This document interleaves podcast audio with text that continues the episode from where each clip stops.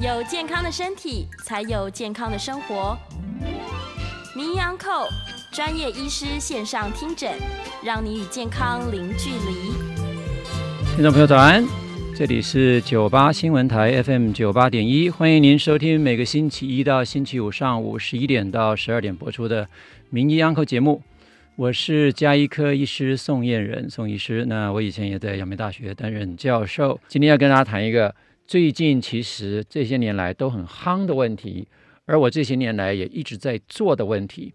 那我把今天的题目叫做间歇性断食，下标饿死还是饿活？啊，我这之所以要把这个题目定成这样，是有几件呃呃重要的经历啊，应该这样讲。在去年，其实我也谈过一次间歇性断食。在那个时候，我谈的时候，其实有点像赵书讲，照我所了解的科学报告讲。我自己呢，其实本身并没有执行的经验，因为我自己用二一一餐盘的方法把体重控制的不错，所以我并没有努力的想要去做断食啊。那我甚至以前也都一直主张要吃三餐，三餐定时定量就是最好的方法。但是在去年，呃，或者说更早之前，我有很多的病人朋友采用二一一的这个呃这个健康餐盘的方法，有的时候这个体体重控制的不会很好，那很容易卡关。那我就后来就慢慢的发现、体会到说，其实每一个人的体质不同啊。那有一句话很重要，就是说，没有一个饮食方法是适合所有的人的，没有一个减重的方法适合所有的人。每一个人在尝试之后，都可能要做一点调整。那这边其实也可以给一些想要减重的朋友、想要做体重控制的朋友、想要透过饮食的方法来改善你的健康，甚至改善你的血糖的朋友，甚至于我们过去在电台里面谈到逆转糖尿病这样的一个概念，透过饮食的方式。那这边一个很重要的概念就是，没有一个饮食法是适合所有的人。所有的人在执行一个方法，如果卡关、撞墙、效果不佳的时候，一定要来检讨这个方法对不对？那这边也可以给一个过去减肥失败的人一个安慰，就是说不是你的问题，是那个方法不适合你。所以今天呢，来跟大家介绍的这个所谓的间歇性断食法。那我在去年之前谈的时候，偶尔会碰到一些同一同道，就是医医界的朋友，或者是患者，或者是客户，都会用一个很质疑的眼光说，这个方法不过是大家人云亦云的。这是一个极端的饮食法，这这里面的道理很可能都是异端邪说啊，都是胡说八道的。那我必须要在今天这个场合呢，透过经过这一年多来，我自己为了让患者执行这个断食法，我自己也执行了断食法，所以一年多后的今天，我可以很高兴的跟大家来用过来人的经验来跟大家分享。那我今天也会跟大家分享一些成功的案例，就是我的病人。在执行这样的一个方法之后，他的血糖得到非常好的控制哈。那所以这个题目呢，之所以今天在这边谈呢，是有一个非常重要的引子。各位在这个 YouTube 的朋友看到这个画面，我看这个画面看得到看不到哈？我把它拿高一点，可以看到这个我所引用的这篇论文是二零一九年十二月二十六发表的《新英格兰医学期刊》的一个回顾性的论文。为什么要引用这一篇文章？是过去的这个所谓的间歇性断食所发表的期刊，有的时候因为它的国际的分量不是那么够，所以常常被人说：“哎，你只不过是个小文章，发表在这些名不见经传的期刊，经不起严格的考验。”但是我必须要跟各位呃听众朋友，还有我们 YouTube 前面朋友来报告，这个题目在过去的三到五年已经被很多更重更重量级的期刊严格的去检视过。那新英格兰医学期刊在去年就把过去这十几二十年来，甚至三十年来，甚至于回顾到五十年、一百年以前的文献，开始认真的探讨间歇性断食到底对人发生什么作用。那我们今天就来讲，我题目故意讲饿死或饿活是这样。大部分人一听到断食，叫你不要叫我不要吃东西，会不会饿啊？当然会饿。会不会死啊？那我这边就要跟大家讲，不会，不但不会死，今天还要跟大家讲。还会活得更好。那先给各位看一下这个啊引子啊，为什么要讲这个题目？其实是这样子：过去很多年来，在动物实验早就发现，如果你限制这个动物的热量摄取，可以延长这个动物的寿命。那这个我这边引的这个图片呢，是一个做了三十年追踪三十年的猴子啊，这是一个恒河猴 （Rhesus monkey）。那研究这个学的的学校呢是密苏里大学哈、啊。那这个大学这个学校它追踪两群的猴子，一群的猴子让它随便吃，它爱怎么吃就怎么吃；另外一群的猴子我只给它限制的食物，就一天我给它一些食物。这个热量呢，比任何它任意吃呢，大概是只有百分之七十的热量。追踪了三十年之后，发现随便吃的那一组，各位可以在这个 YouTube 上面画面看到哈，你看看起来老态龙钟，头发毛发比较少，脸上的皱纹啊，连猴子也这个恒河猴也有皱纹啊，皱纹比较多。然后你看它身上毛发都掉落了，背脊是弯曲的，屁股这边整个凹下去，看起来就是一副老态龙钟的样子。反观跟他同年龄的，每天少吃百分之三十热量的这个猴子，看起来却生龙活虎，几乎都没有什么老态。那更重要的是，研究他们的疾病状态跟总死亡率。那给各位看这个手板呢，也发现一个很明确的现象：红色这条线是对照组，对照组就是他随便吃的；黑色这条线呢是。热量限制组哈，叫 calorie reduction，叫 CR 这一组，各位可以看到老化相关的死亡率，红色这组掉得很快，在三十年的时候剩下百分之二十的存活。可是呢，这个热量限制的这一组，从呃二十年开始就可以看到很明显的差距，二十五年、三十年还有百分之六十是存活的。也就是说，你随便吃的那组只剩下百分之二十的猴子活活着。这个是热量限制的这一组，二三十年之后还有百分之六十的活着，而疾病相关的死亡，所有原因的死亡率也很明显的看出差距。一开始热量限制这一组呢，好像活得比较热量充足的这组，在前面十五年好像总死亡率低一点，可是很快在二十年之后就出现剧烈的变化，吃得饱饱的这一组死得非常的快，到二十五年的时候，总死亡率就是刚才讲的存活率只剩下百分之二十。而热量限制的这一组，在二十年之后就看出非常明显的差距。也就是说，这样听起来有点悲哀了，就是说我们必须要限制饮食，二十年之后才可以跟我们那些随便吃的人看出差异。可是我们要讲，二十年之后他死了，你还活着，那不是很好吗？哈，那我们现在就来看这个这个研究到底有什么问题。好，我先讲一个最大的问题是这样：这个热量限制的概念。其实主导了我们过去这么多年来对于饮食计划的看法，一个很大的偏差，就是认为我们如果要保持健康，就要让你吃得少。所以，如果我们一天三餐，每一餐都吃得比较少，平常讲，那真的很饿。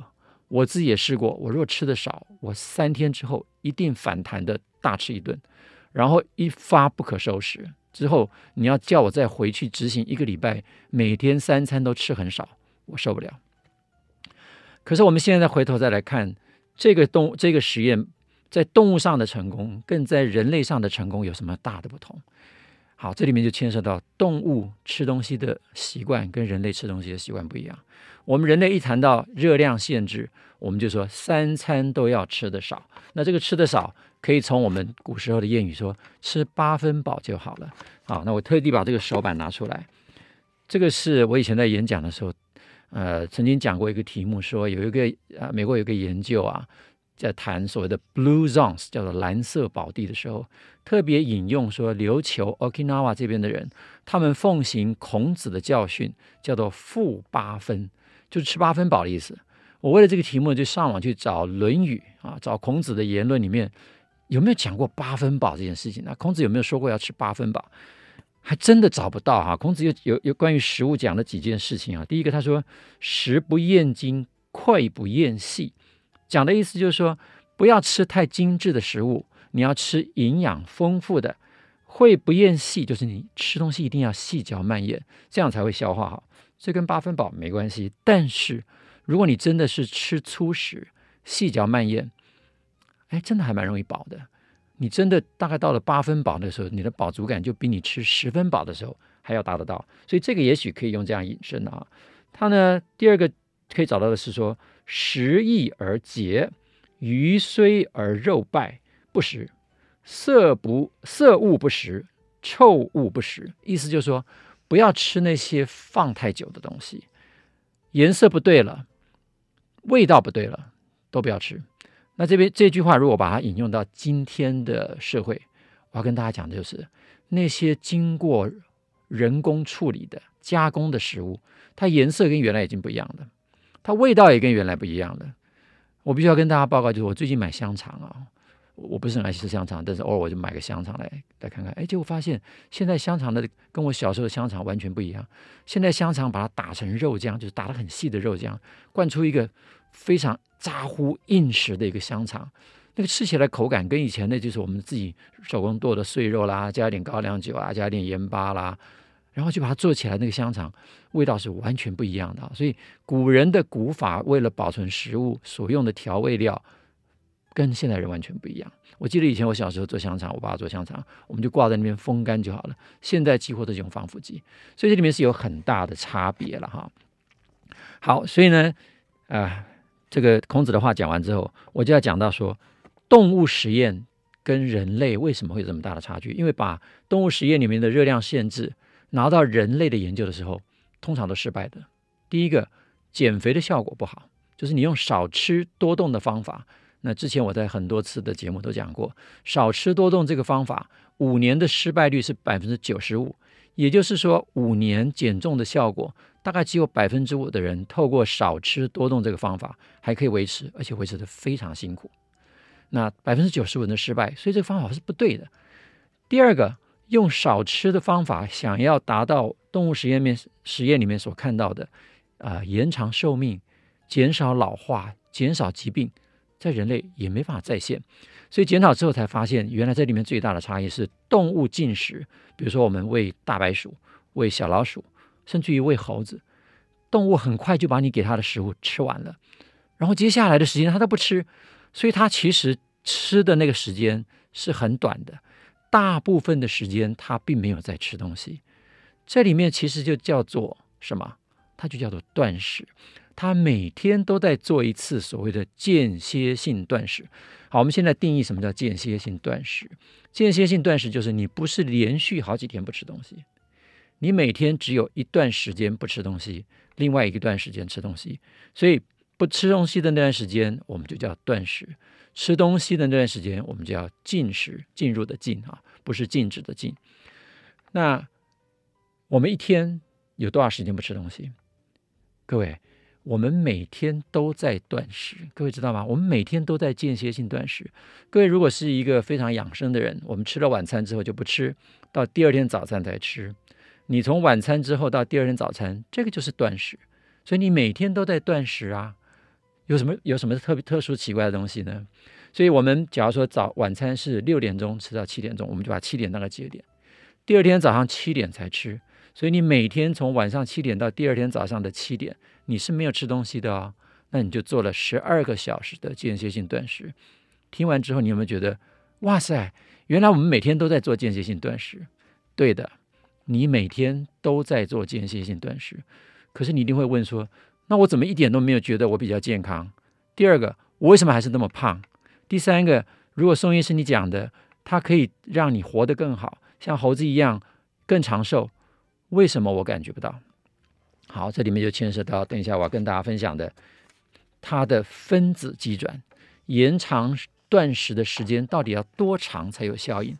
十二个小时断食够不够？十二个小时只能说叫做正常生活啊！我要这样讲，就是说，如果我晚上七点钟吃完饭，到第二天早上七点钟我都不吃东西，这是一个大部分人类的正常生活周期，它只能让你保持你现代的状态。你如果想要在这件事情上面达到更好的效果，那根据研究呢，就发现说这个时间要拉长，十二个钟头还不太够。那怎么拉长法？大概研究发现，大概到十四。十六或十八，甚至于二十个钟头，那个断食的效果就出来了。那断食的效果，我先简单的讲，断食有什么效果啊？大家听了之后一定会觉得很神奇。那这张手板，各位可以看到，这是这个《新英格兰医学期刊》在十二月这个这个文章里面的第一个图，我把它翻译成中文哈。那各位可以在图上看到，从断食开始，我们就会出现两件事情。在我们的身体里面，第一个当然是食物的摄取量会减少。如果你断食的时间够长，你在一餐里面吃的热量绝对不可能超过两三千卡啊！我我我举一个最简单的方法，如果说你早餐不吃，你只吃午餐，所以从前一天的晚餐到今天的午餐，你这样算算看是几个钟头？我们常讲说晚餐六点钟吃好了，七点钟吃完，到第二天的早上七点钟是十二个小时，到第二天的中午十二点钟，这样就是二十七个小时，十七个小时的断食。就可以看到效果了。也就是说，如果我们可以达到一天十七个小时，就会看到你的热量总摄取量减少。同时呢，它还会启动一个神经内分泌的反应。这个反应呢，透过我们细胞里面感受到这个饮食的讯号，这个饮食习惯的讯号，或者说没有热量进来也是一个讯号。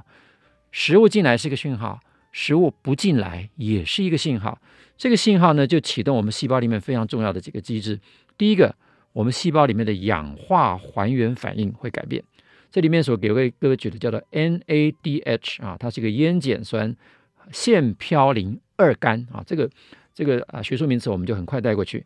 这个反应呢，从 NADH 变成 NAD 氧化态的这个氧化还原反应，就会启动一些下面的信息传导。第二个重要的反应呢，是我们的 ATP 会转化成为 AMP，在粒线体里面的代谢，这个也会产生一个讯号。第三个讯号是我们的能量代谢的基转，叫做乙烯辅酶 A，会转成为辅酶 A 的这样的一个脱乙烯的作用，也会产生一个立腺体的讯号。这三个讯号再加上一个很重要很重要的讯号，最近呃做这个断食的方法的研究的人，或者说稍微注意一点的听众朋友，我其实在 YouTube 上面看到很多人在分享，叫做 mTOR，mTOR 翻译成中文呢、叫做呃。机制性的标的 for 这个叫做雷巴麦辛啊，rapamycin，这是一个什么东西哈？雷巴麦辛实际上是一九七零年代、六年代就已经开发出来的药物。当时因为呢要做这个器官移植，需要一些免疫抑制剂，于是就在某一个岛上，这个岛上刚刚好名字就是 Rapa 啊，那发现这个地方有一个抗生素啊，这个抗生素叫做雷巴麦辛 rapamycin，它呢居然可以达到。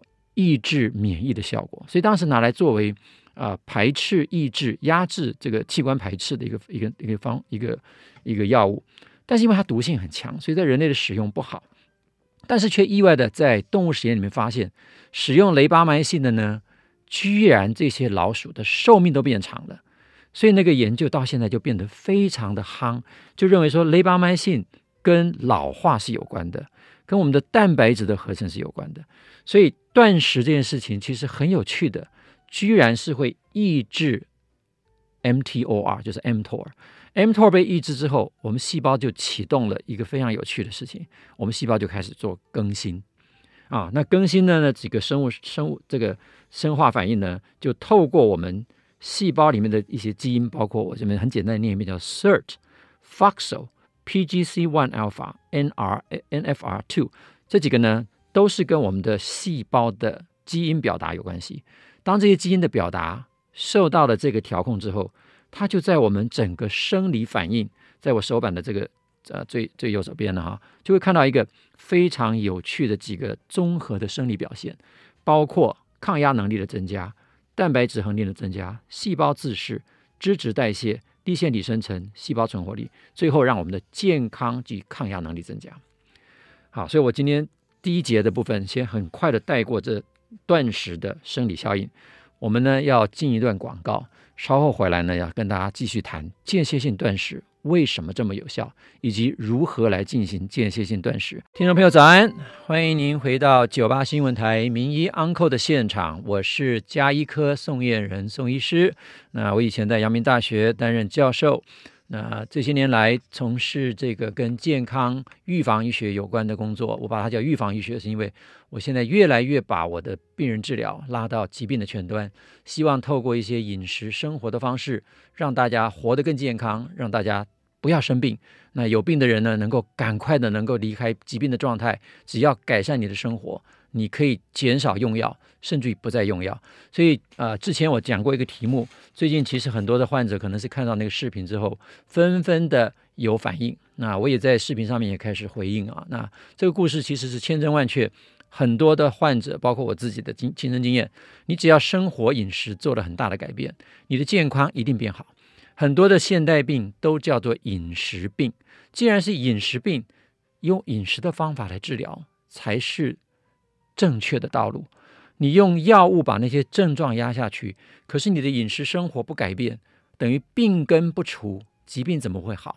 我们那些药物只是改变症状，只是改变你检查出来的数据，你的疾病并没有走开。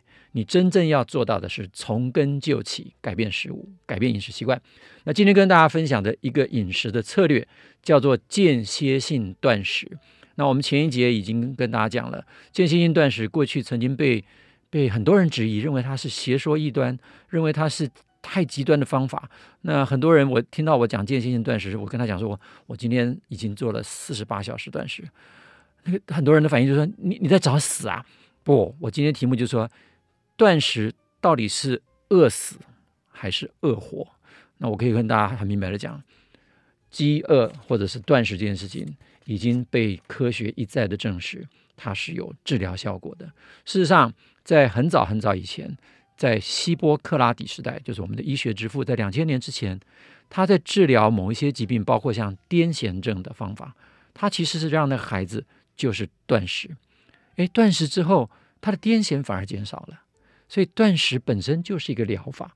那到了现代呢？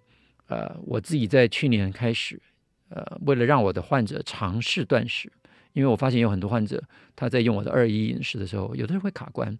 那的确有些人的反应不良，那所以我去年当然有一个很大的心得，就是说不是每一个饮食方法对所有人都有用，一定要依据每一个人的身体状况做一点调整，而断食就是一个可以调整的策略。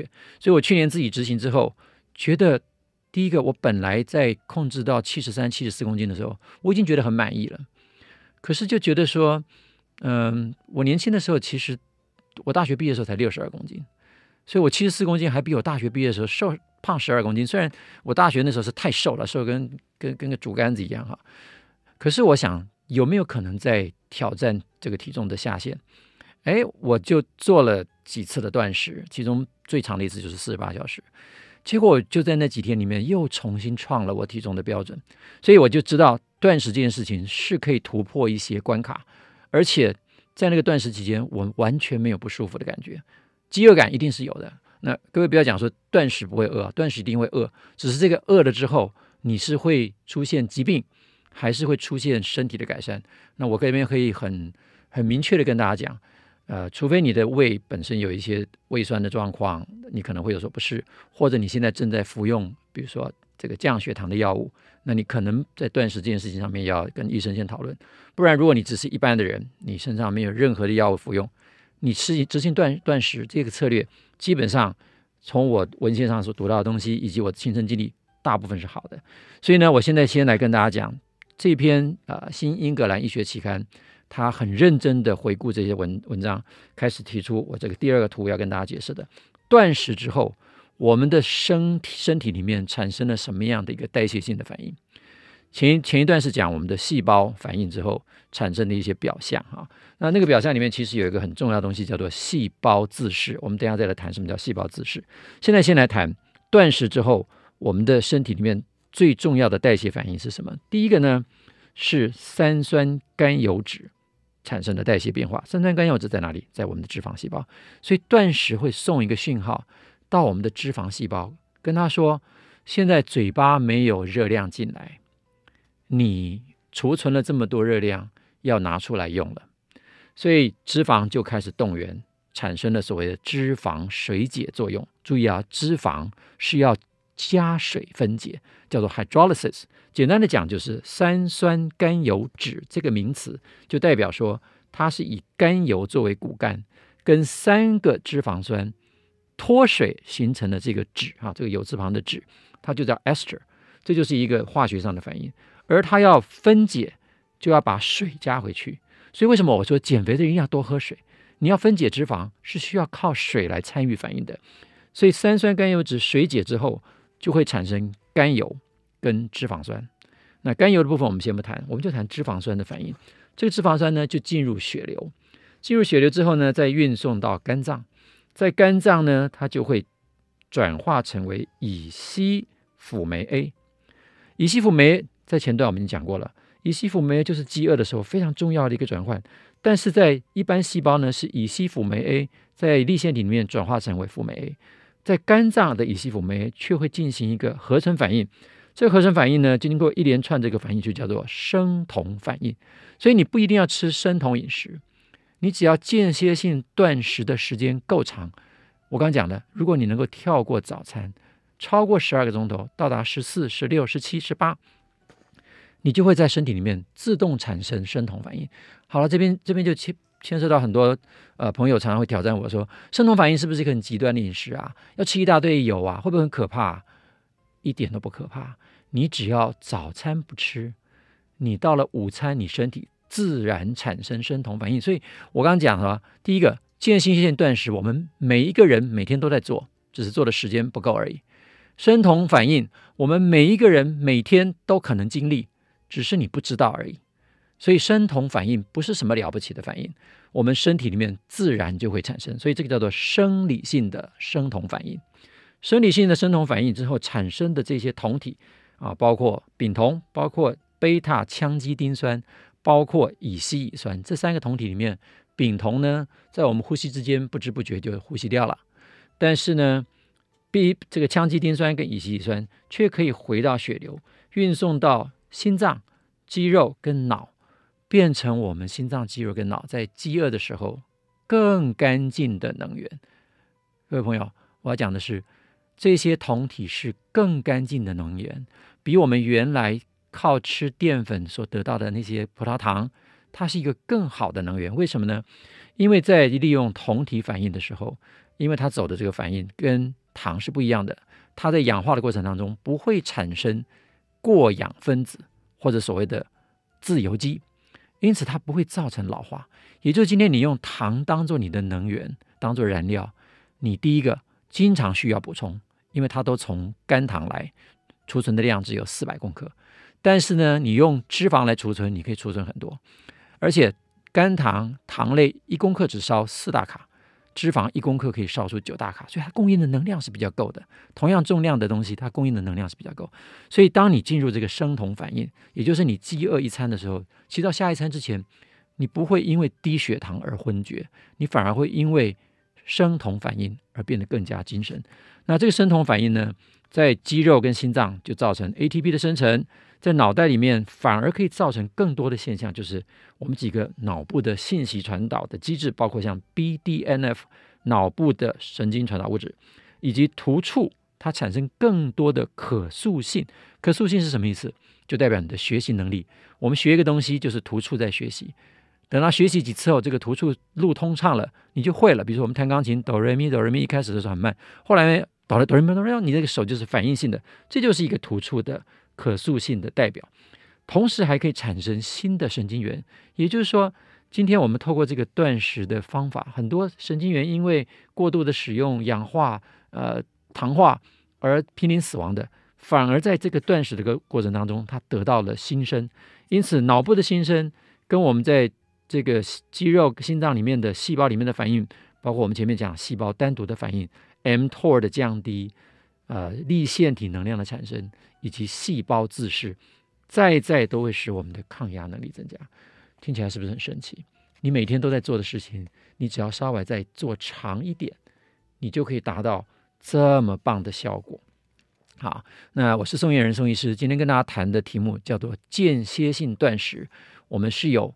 呃，科学根据的跟大家分享的这个论文呢，是《新英格兰医学期刊》去年十二月二十六日，二零一九年十二月十六日所做的一个系统性的回顾，回顾了将近三百篇的文章，那做了一个非常好的统整，在过去这么多年来，基础科学实验上面，以及人类的实验、高等动物的实验所看到的细胞生理、代谢生理，以及它对于实际上的生物效应。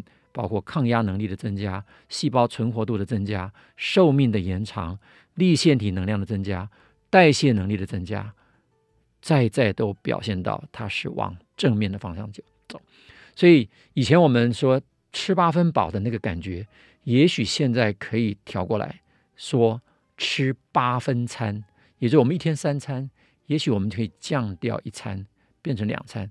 所以三餐这件事情呢，啊、我们还有一分多钟，我在这边跟大家分享。我过去也是主张三餐，甚至我跟过去所有人一样，认为早餐要吃得像皇帝，午餐呢要吃得像王子，晚餐要吃得像乞丐。所以早中晚三餐有大小餐之分，而且早餐一定是最重要的。可是这些年来，哎，应该不是这些年，就是去年这一年来，我收到很多听众朋友或者是这个我读者来问我说：“宋医师到底是不是一定要吃三餐？”我就很认真的去查这个三餐的来由，之后才发现，不管是东方或西方，在古时候的一般平民百姓并没有吃三餐。人类吃三餐其实是工业革命之后，为了工厂的上班的时间表，才设计出来的这个三餐的时间。同时，因为工业化之后呢，呃，食品工业的发达，他发现还很多有很多政策了哈。食品工业是一个很重要的事情，它产生的东西一定要想办法把你卖出去，因此就设计出来，透过广告的方式告诉你说啊，早餐要这样吃，一定要吃我这些 cereal 这些谷物，早餐一定要吃三明治，一定要喝牛奶，让你以为早餐就是要这样吃。那晚餐它也有另外一个广告的方法，那三餐就被工业时代加上食品工业。而这样的重新的界定的现代人的生活，其实回到古人，我们真的不需要这么多。好，我们呢又要再进一段广告，广告之后还是欢迎您扣印，扣印电话零二八三六九三三九八零二八三六九三三九八，欢迎您进来分享关于您自身的健康问题，也可以断食的经验，也可以，或者是断食上面的疑问都可以。我们进广告之后回来再谈。听众朋友，早安！欢迎您回到九八新闻台名医 Uncle 的现场，我是宋晏仁宋医师，我是家庭医学科医师。那过去我在阳明大学担任教授，研究呃很多基础科学东西。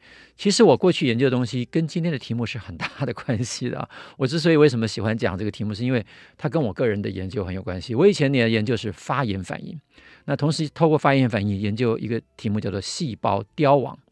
那细胞凋亡呢，是一个细胞自己碰到压力的时候，或者当细胞自己坏掉的时候，我们的正常的生理反应就会把这个坏掉的细胞把它吃掉，吃掉之后就会把这个物质重新再利用。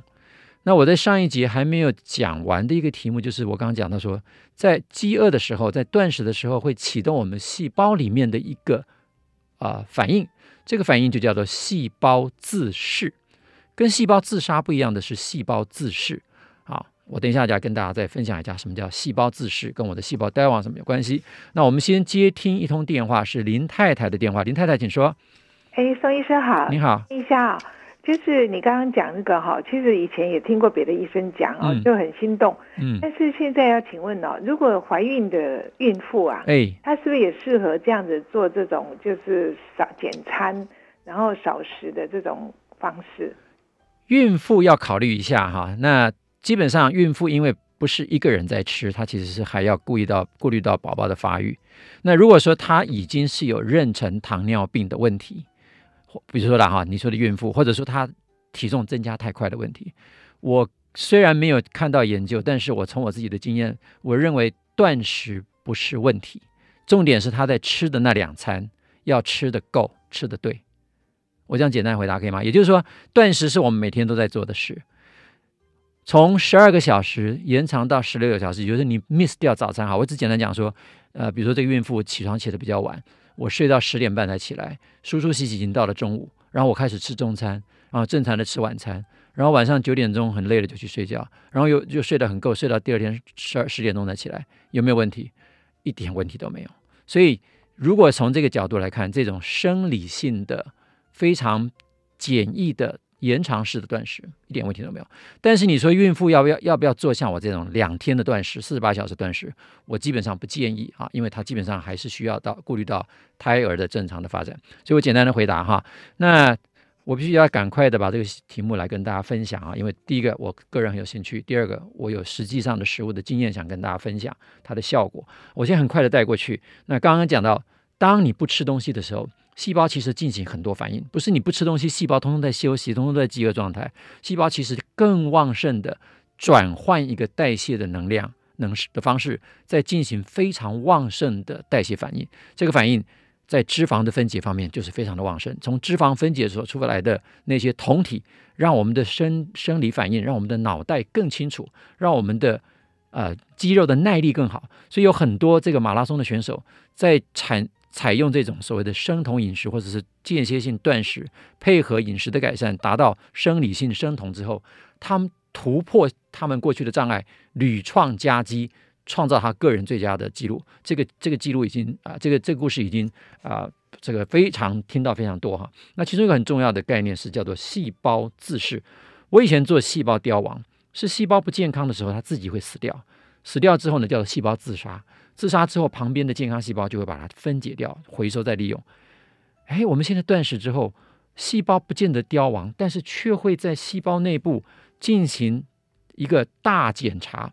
把细胞内部那些不健康的结构回收利用，在细胞里面就有一个啊包器叫做溶酶体，溶酶体里面有很多的蛋白酶，蛋白酶就把我们回收的这些个细胞里面破损的东西，把它分解掉，重新合成健康、更新、完整而且能力更强的，比如说立腺体、新的这些结构体，让我们的细胞变得更健康。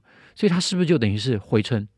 而我们现在所看到的一些断食所造成的抗衰老现象，在细胞分子的层次，就可以用这个 autophagy 细胞自噬，自己吃自己，叫做自噬来解释。那研究细胞自噬其实有一段故事可以讲，我们也许下一次可以找一个时间来专门谈细胞自噬。那细胞自噬这个现象是由日本的啊、这个一个教授，那他呢在二零一六年因为这个研究而得到诺贝尔奖啊。那我们赶快来讲说啊。如何来进行这个方法哈？那我先讲一下，假如你现在是个医生，你想要在你的诊所做这个间歇性断食，你应该怎么做啊？好，就是这个题目啊。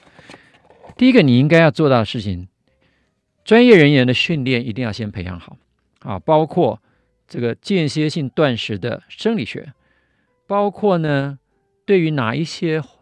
客户哪一些患者，哪一些朋友适合做间歇性断食？他的适应症是什么？他的目标是什么？他的风险是什么？一定要先做分析，以及他身上如果已经有慢性病，一定要先了解他适不适合用间歇性断食。接下来就是执行策略的探讨。所谓执行策略，就是说我要怎么样跟患者沟通，让他简易可行，而且可以达到目标。接下来呢，就是我们的。啊，专业人员包括哪一些人可以做呢？医师当然可以，营养师当然可以，护理师其实也可以。这些人包括各个科别，从家医科、内科、小儿科、心脏科、肿瘤科、精神科，其实我都推荐啊。间歇性断食其实对我们人有很多很多，尤其是肿瘤的治疗，其实有很多的角色。那这都值得很多讨论啊。那接下来就是你必须要一个适当的沟通的场场域机制。那比如说你在医院里面设置一个教育中心、训练中心、分享中心，或者是门诊，或者呢是像我现在用 Line App 来跟我的呃朋友做管理。那执行的方式呢，可以做好几个不同的方法。那在新英格兰医学期刊，他提出两个比较安全、比较不容易出状况的方法。那我也很大量呃这个呃诚心的推荐，因为我也是从这个方法开始哈。第一个就是我讲的，假如我们从晚上晚餐吃完到第二天早餐不吃，这个叫十二个小时。我们延长到十点钟吃，事实上就可以做到很简单的延长式断食哈。或者说有些人八点钟吃，所以我们只要每个礼拜要求患者五天内执行十小时的断食，第一周或第二个月呢，五天执行八小时的断食，呃进食啊吃东西。第三天第三周呢进行每天六小时，第四天进开始每天六小时，每天六小时的意思就是从十二点到十八点。就是吃午晚餐，早餐完全不吃。这个方法其实非常简易而可行。或者呢，你也可以做一个礼拜里面选两天吃比较低的热量的方法。那这个这个手板上面是看出来就叫五二间断食，就是每个礼拜呢选两天，从一千卡到七百五十卡到五百卡，在四个月里面循序渐进。那最后一点时间，我要跟大家分享一个个案啊，这样大家会知道比较有趣。我这个个案呢，事实上是。一个啊、嗯、哦，在还分享之前，我还有一个手板是我自己执行的比较积极的手法，我在这边也跟大家分享哈。那 YouTube 的朋友其实可以看到我这个这个呃 program，这 program 是这样子，我除了这样的所谓的一六八或者一八六啊，一天有十八个钟头断食的方法啊，这有六个小时进食。我还会要求患者可以尝试做两个礼拜，中间有二十四小时断食。比如说礼拜一我只吃晚餐，礼拜二、礼拜三吃午晚餐，礼拜四吃晚餐，礼拜五吃午晚餐，礼拜六吃午餐、午晚餐，礼拜天可以吃三餐。所以礼拜天其实是放假，跟家人在一起，可以让自己舒缓一下，然后再进行一周的这样轮回。这个效果其实非常的好，那赶快的跟大家分享一个个案。这个案呢，其实已经糖尿病九年，到现在已经呃十年了。二零一零年我开始看他，在之前其实就是就是糖尿病。我在我身上已经在我手上呃跟着我已经看十年。那从去年他的糖尿病极度恶化，恶化之后呢，我就开始请他加强饮食的改善。那最近呢，他就开始更认真的，因为他已经啊脱离，从去年三月开始到七月就已经脱离了胰岛素。脱离胰岛素之后呢，他就开始尝试更严格的这个饮食控制。除了饮食的内容改变之后，他也尝试断食。他比我还勇敢了。他其实最近就在尝试四十八小时断食。各位，他原来去年的糖这个三月的时候，糖化血色素是是十一点几，血糖都在两三百。那之后调节之后就降到大概一百出头。各位看我这个手板上面，他经过四十八小时断食之后，他的血糖剩下八十二。第二次再挑战，剩下七十六，这已经比我还要好。他现在只吃一颗药，他从原来吃四颗药打二十四单位的胰岛素，到现在只吃一颗药，然后血糖、那些血脂肪、血压药全部都拿掉，也就只靠一颗药以及饮食就可以控制到几乎比我还要好。真的讲，这个数字比我还要好。他有没有不舒服？他说他精神更好，原来想睡觉的情况都没有了。那我不是在这边宣传这个方法，说你可以轻易尝试，而是告诉你说，间歇性断食已经经过科学的检证，它是有效的。那我自己的亲身经历，我认为是有效的。我呢，透过这个安全的防护呢，也让患者呃去去实践啊，那这个也发现有效。那网友在问，断食时间能够运动或健身吗？你第一次断食的时候，我不建议啊，你稍微休息一下。可是当你习惯之后，我不但建议，而且我建议你应该要去，因为那个时候运动健身的效果更好。你如果要瘦身，效果更好；你如果要锻炼肌肉，一点问题都没有。这个这个方法，我在在这个呃我自己参加的社团里面已经看过非常多的讨论，所以真的没有问题。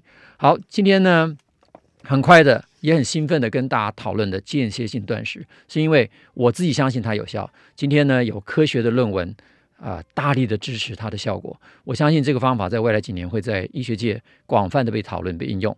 那我们今天就谈到这里，以后再谈，再见。